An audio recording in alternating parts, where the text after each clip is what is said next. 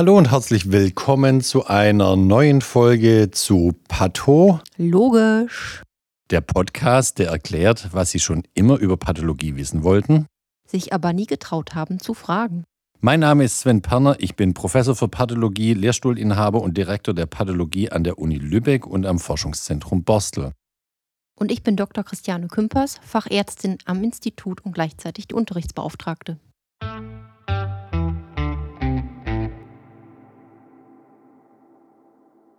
Wir sitzen hier zusammen, die Charlotte Kümpers und ich, und heute berichten wir mal über den Tod. Wir haben ja in unserer ersten Folge schon erzählt, was wir Pathologen alles machen, wer wir sind, was wir auch nicht machen, die Abgrenzung zu den Rechtsmedizinern. Und heute, wie gesagt, sprechen wir mal über den Tod, äh, mit dem wir uns auch beschäftigen. Ähm, auch wenn der Tod für jeden noch Lebenden äh, sozusagen und für jeden oder jeden Versterbenden ein sehr individuelles Ereignis ist und auch für die Angehörigen ein sehr emotionales und individuelles Ereignis ist, hat der Tod dann doch auch seine Gemeinsamkeiten.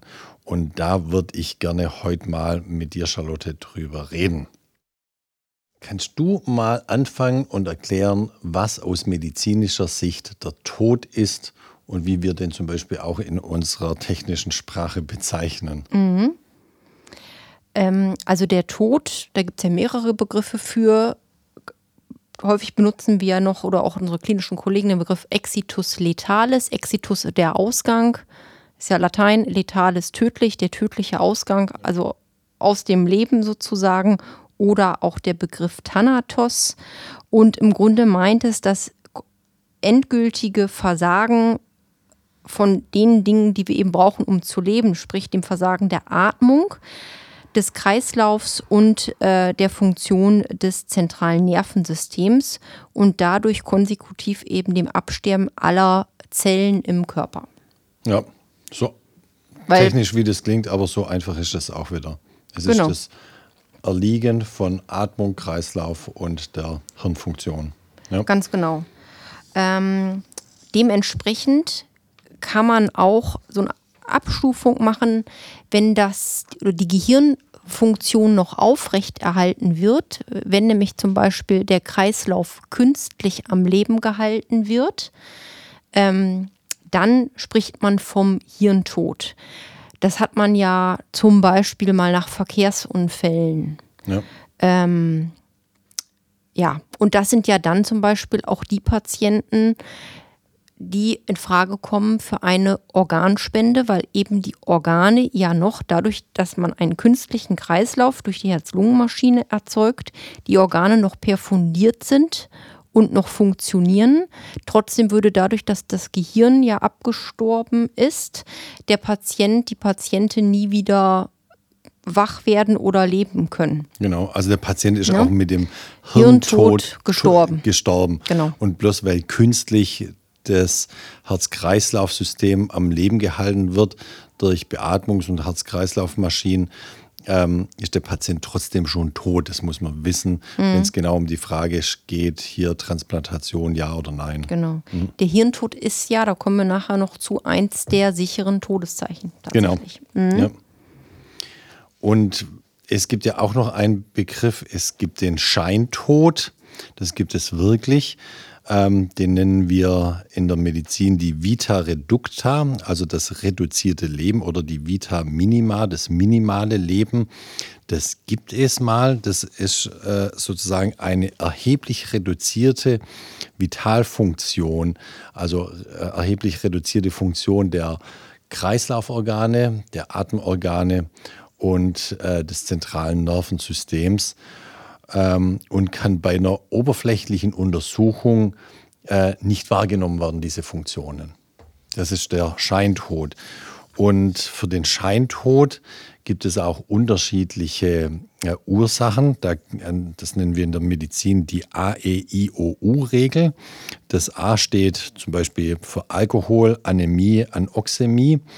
Ähm, also starker Alkoholeinfluss kann zur zum Scheintod führen. Eine Anämie, also eine Blutarmut, eine starke Blutarmut, starker Blutverlust oder eine Anoxämie, das ist eine stark reduzierte äh, Sättigung des Blutes durch Sauerstoff. Das kann eben zum Scheintod führen. Das steht fürs A.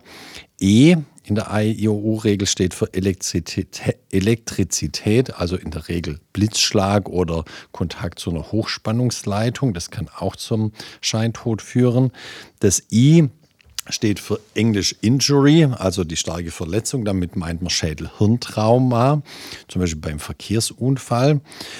Ähm, das O in der AEIOU-Regel steht für Opiate, also starke Betäubungsmittel können einen Scheintod äh, auslösen. Ähm, und U steht für Unterkühlung und Uremie.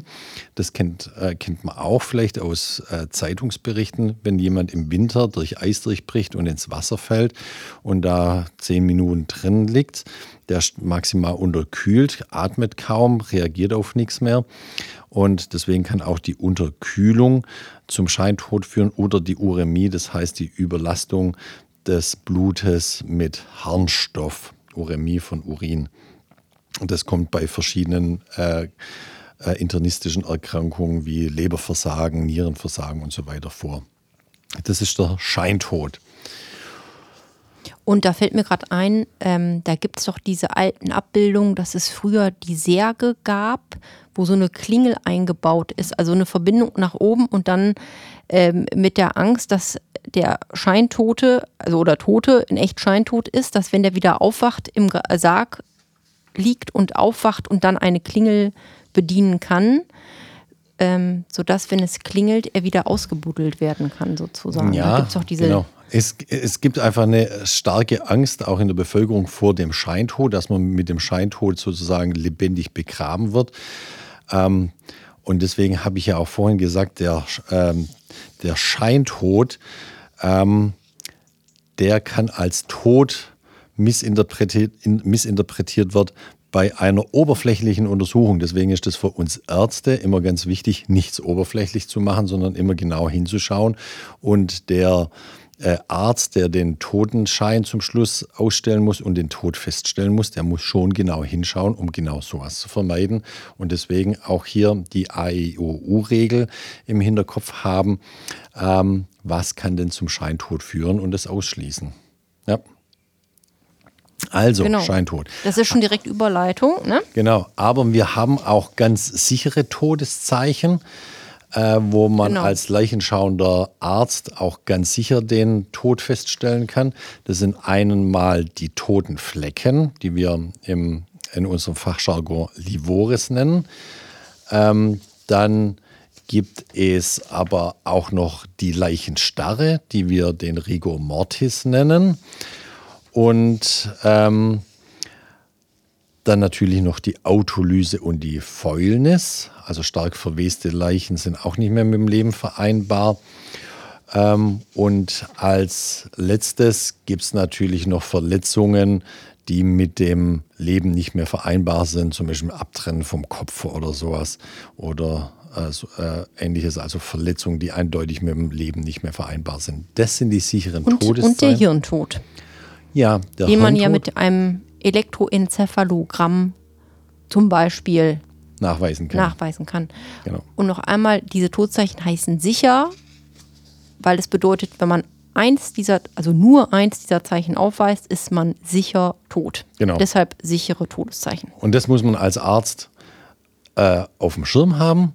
Und nur mit diesen sicheren Todeszeichen kann man auch den Tod bescheinigen. Und die Toten, die Leichenschau ist auch immer ärztliche Aufgabe. Genau. Wunderbar. Sollen wir noch was zu den toten Flecken sagen? Ja. Ganz kurz mal, also so Totenflecken sind blaue Flecken. Das äh, ist nichts anderes, als das Blut äh, aus den Gefäßen ins Gewebe geht und das Blut folgt der Schwerkraft. Wenn jemand zum Beispiel auf dem Rücken stirbt, äh, rückenliegend stirbt, dann äh, finden sich diese Ausblutungen ins Gewebe eben auf, auf dem Rücken. Wenn jemand auf dem Bauch stirbt, dann finden sich auf dem Bauch. Bei erhängten Personen zum Beispiel findet man die äh, Leichenflecken äh, in den Unterschenkeln und Füßen. Wie gesagt, ist nichts anderes als dass äh, beim Tod auch die Gefäße langsam kaputt gehen, blutdurchlässig werden und dann das Blut ins Gewebe ähm, hineinsickert und sind da eben ähm, zu erkennen. Das nennt man auch abhängige Körperregionen. Genau, die abhängigen. Abhängig im Sinne von, äh, der hängt es runter. Also Hm. sind die, die, sozusagen am weitesten unten gerade in der Position sozusagen sind. Genau. genau. Und diese sicheren Todeszeichen, die haben alle äh, so ihren Fahrplan, also eine gewisse Entwicklung. Bei den toten Flecken ist es so, dass die ersten Todesflecken so nach 30 Minuten nach Herzstillstand an, äh, anfangen. Die haben eine maximale Ausdehnung nach 10 Stunden ungefähr, bei normaler Temperatur und allem. Die sind noch verlagerbar innerhalb von vier bis zwölf Stunden. Das heißt also, wenn jemand auf dem Rücken liegt und die Livores, äh, die Totenflecken sind am Rücken und man lagert den äh, Verstorbenen dann auf den Bauch, dann können die innerhalb der äh, ersten vier bis zwölf Stunden dann auf den Bauch sich umverlagern. Und wegdrückbar sind sie noch nach sechs bis 17 Stunden, also etwas länger. Wegdrückbar heißt, wenn man zum Beispiel auf so einen Toten diese flächigen Todesflecken draufdrückt, dann entsteht da so ein weißer Hof. Das passiert nach sechs bis 17 Stunden. Das ist auch nicht ganz unwichtig, äh, das auf dem Schirm zu haben. Nämlich als leichenschauender Arzt muss man auch immer angeben, äh, wann ungefähr der Tod eingetreten ist. Äh, es gibt ja auch Leute, die sterben alleine und einsam. Und anhand von diesem Fahrplan, von dieser Entwicklungsstufen der Totenflecken kann man zum Beispiel schon mal grob sagen, wann ist der Patient denn verstorben. Genau. Und natürlich auch die Frage, passt die Auffindesituation ähm, zu dem Versterben sozusagen, was du schon Genau. eben sagtest. Also wenn jemand auf dem Rücken liegend vorgefunden wird, aber die Totenflecken sind sozusagen äh, oberflächlich, jetzt sagen wir mal vordere Körperseite, also Abdomen, also Bauchraum, äh, Brust und Gesicht, weiß man irgendwie, der muss gedreht worden sein. Da hat irgendjemand, nachdem der Mensch verstorben ist, hat den dann noch umgedreht. Genau. Und dann kann man auch nur sagen, in welchem Zeitraum er äh, ungefähr Genau. umgedreht wurde. Und das könnte jetzt dann zum Beispiel auch wieder ein Hinweis sein auf ein Kapitalverbrechen.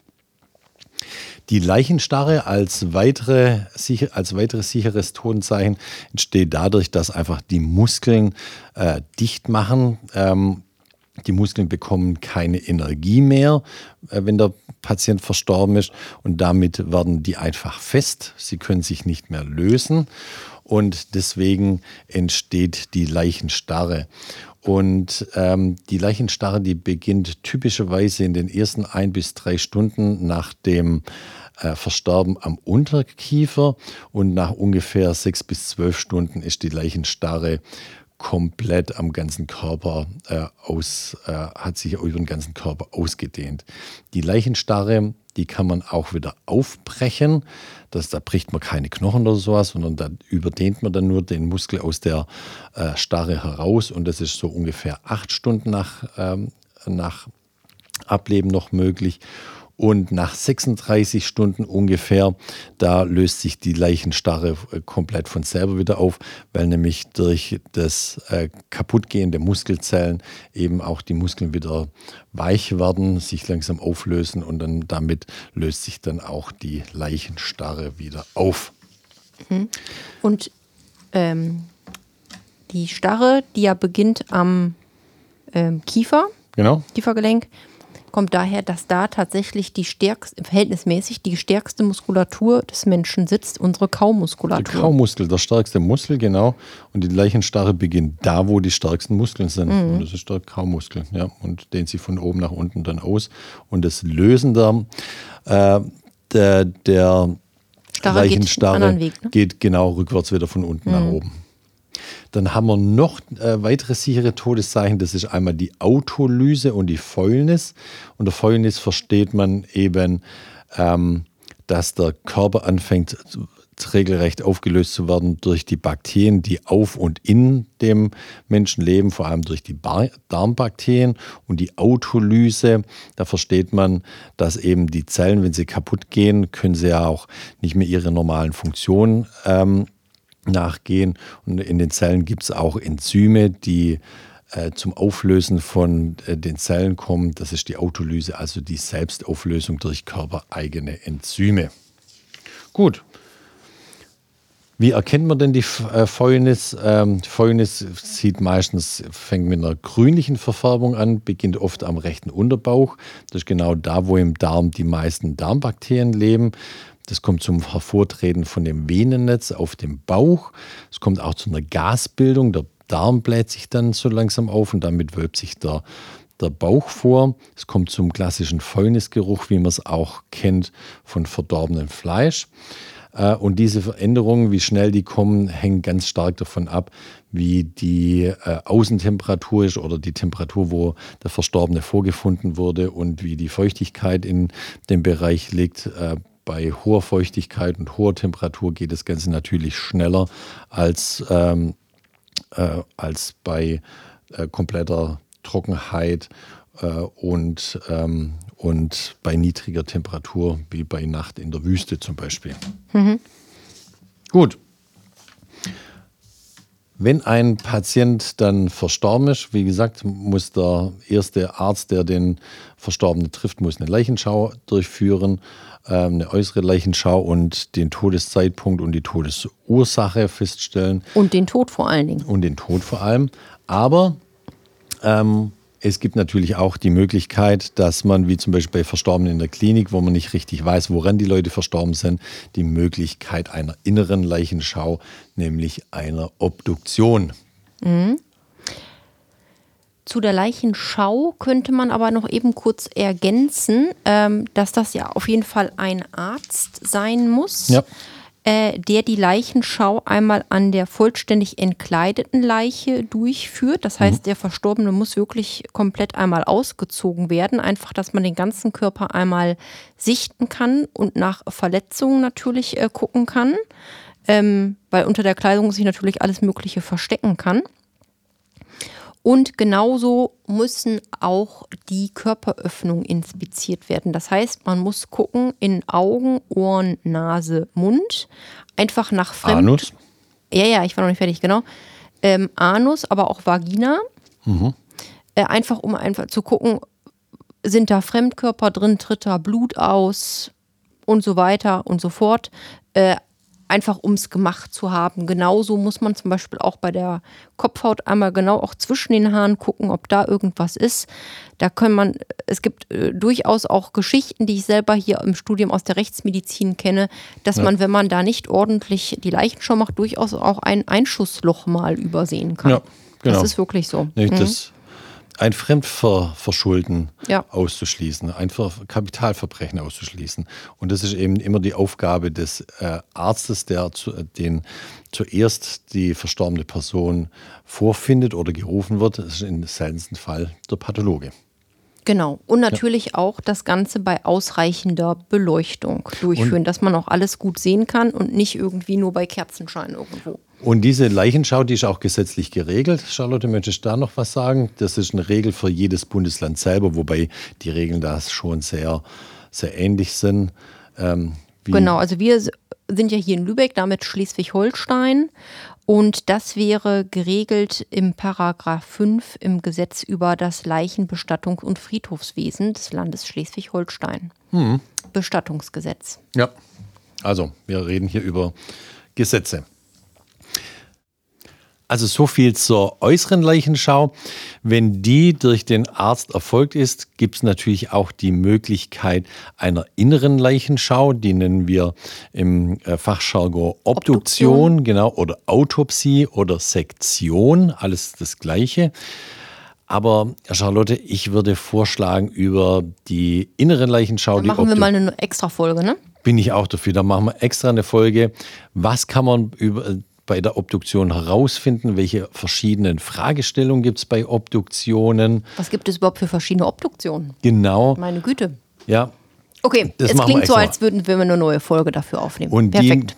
Die, und da freuen wir uns auf die nächste Folge von Pato. Logisch. Und wenn Ihnen die Folge hier gefallen hat, dann können Sie das gerne liken. Sie können es auch weiter verteilen äh, in Ihrem Freundes- und Bekanntenkreis. Sie dürfen uns auch gerne eine E-Mail schicken mit Anregungen, was Sie vielleicht auch mal interessieren würde als Thema für uns Pathologen an Sie. Äh, und da können Sie uns eine E-Mail schreiben an mich, an sven.perner.uksh.de oder an die Charlotte Kümpers mit der E-Mail-Adresse christiane.kümpers.uksh.de. Wunderbar. Wir freuen uns auf die nächste Folge. Danke, mhm. Charlotte. Gerne. Und wir verabschieden uns. Tschüss zusammen. Tschüss.